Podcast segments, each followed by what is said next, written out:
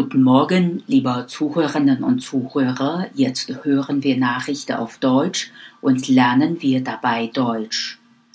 Rekordbrücke zwischen Hongkong und Chinas Festland eröffnet.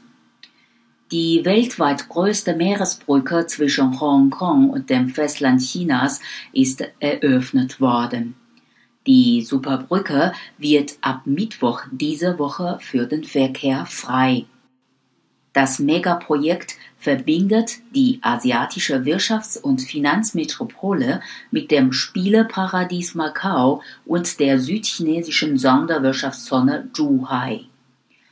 Nach neun Jahren Bauzeit soll die Brücke im Perlenflussdelta einen großen Wirtschaftsraum mit Hongkong und der Bone-Provinz Guangdong schaffen die frühere britische Kronkolonie Hongkong und die ehemalige portugiesische Enklave Macau werden mit der Anbindung besser in die Volksrepublik integriert.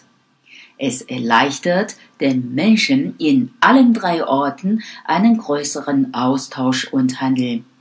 Die Kosten liegen bei 120 Milliarden Yuan, umgerechnet 15 Milliarden Euro.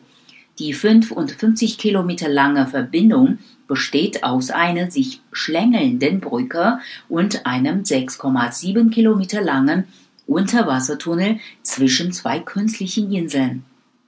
Die Brücke reduziert die Fahrzeit für Menschen und Fracht in die Volksrepublik um mehrere Stunden. Heute dauert es vom Hongkonger Flughafen bis Zhuhai vier Stunden. Künftig werden es 45 Minuten.